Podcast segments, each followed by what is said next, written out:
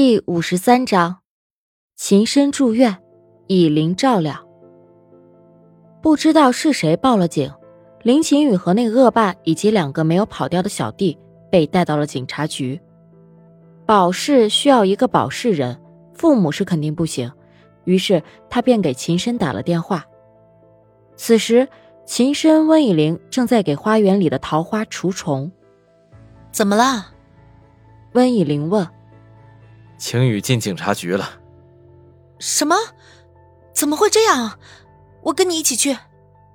走吧。他们来到警察局，看到了满脸是血的林晴雨和血肉模糊的伤口，把他带到医院包扎好之后，来到了一个海边，才开始兴师问罪。晴雨怎么回事啊？温以玲忍不住了。没事，嫂子。林晴雨低着头。因为他心情不好，秦深问。他大概猜到出事是因为那个叫陆离的女孩心情不好。温以玲看向秦深，小心翼翼的问：“谁啊？”林晴雨居然痛哭了起来，他抱着秦深吼道：“老大，我居然动了凡心！你动的凡心还少吗？”据温以玲所知。林晴雨的女朋友那是数不胜数啊，黄嫂不是那种感觉，之前都是玩玩而已，觉得开心的那种，但是这次是真的像你和老大的那种不一样。说着又想靠向温以玲，但是被秦深拦住了，把他的头又掰向了自己的肩上。老大，我都这样了，你怎么那么小气啊？人家只是想感受一下温柔似水的母爱嘛。秦深懒得理他，那你去找那个姑娘啊。温以玲说：“可是，可是我连她在哪都不知道。她不是你前女友吗？”温以玲有些惊讶。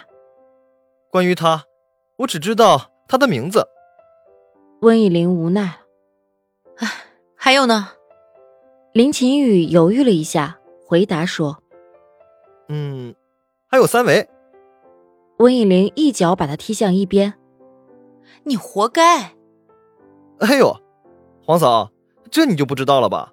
恋人之间还是要保持一定的隐私比较好。在哪儿上班，家在哪儿，这也是隐私。温以玲不想再聊了，就叫秦深把林晴雨送到家，他们便回家去了。哎，秦先生，你知道晴雨喜欢的那个女孩叫什么名字吗？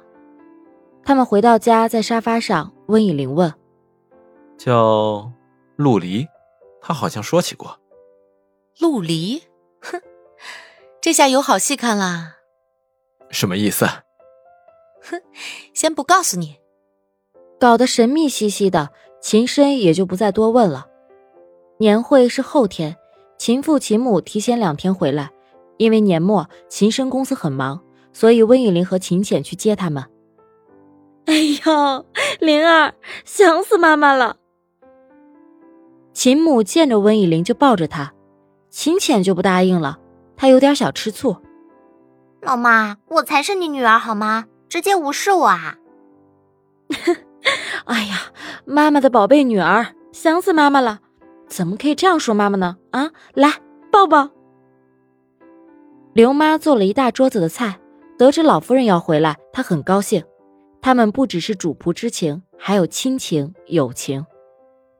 秦母让温以玲请假几天，听秦浅说温以玲一个人去和滚金谈判的事儿，秦母是胆战心惊。她心疼温以玲太累了，但是温以玲实在是抽不开身，最近要处理的事情太多，只好拒绝了秦母的请求。温以玲下班的时间比秦深早，但也从来没有准时过。今天再开一个会。开到了七点多，温以玲是领导，这次的会议是由他主持，研究对阿秋该怎么进行实验。他们要做到两全：一是要达到繁殖的目的；二是这一切都要基于不伤害阿秋，不然一切都没有任何意义。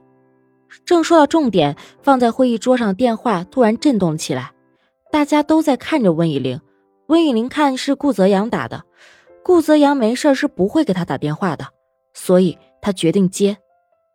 喂，泽阳。温以玲跟大家说了句抱歉，便转过身背对着大家。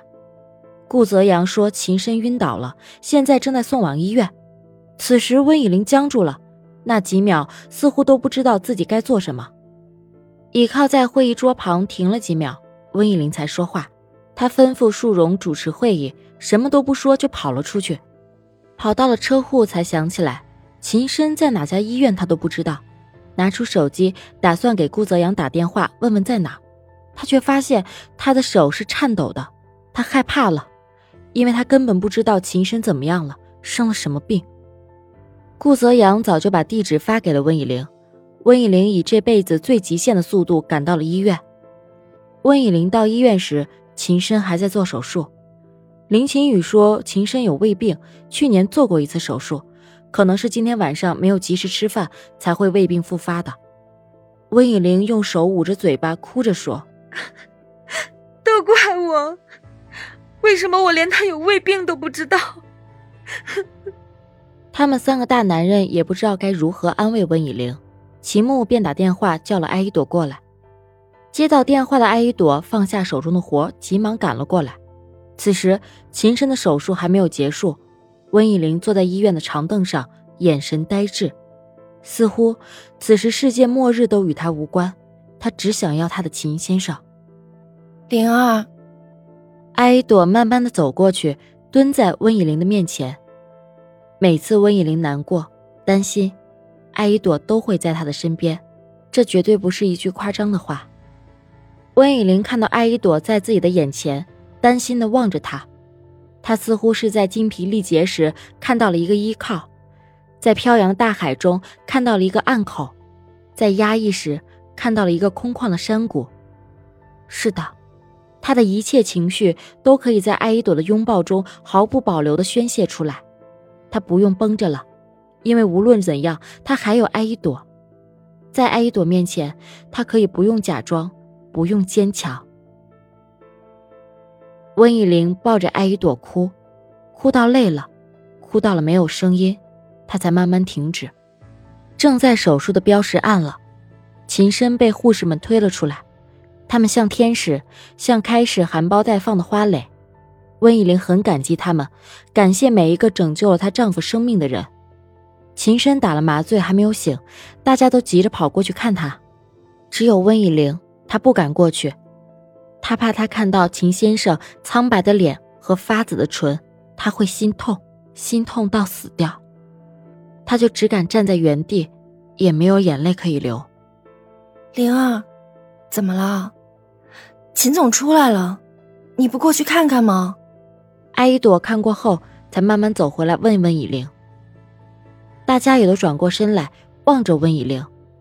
医生走过来，对着他们问：“谁是病人的家属？”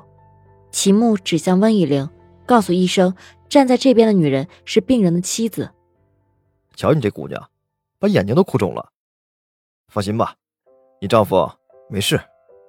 现在有胃病是普通的事，以后多给他做一些养胃的食物，还需要住几天院，就可以回家了。主治医生是位很有名的肠胃科医生，从医几十年，什么样的家属没有见过呢？这个姑娘，她都不敢去看一眼病人，估计是太担心、太害怕了，便安慰了一番。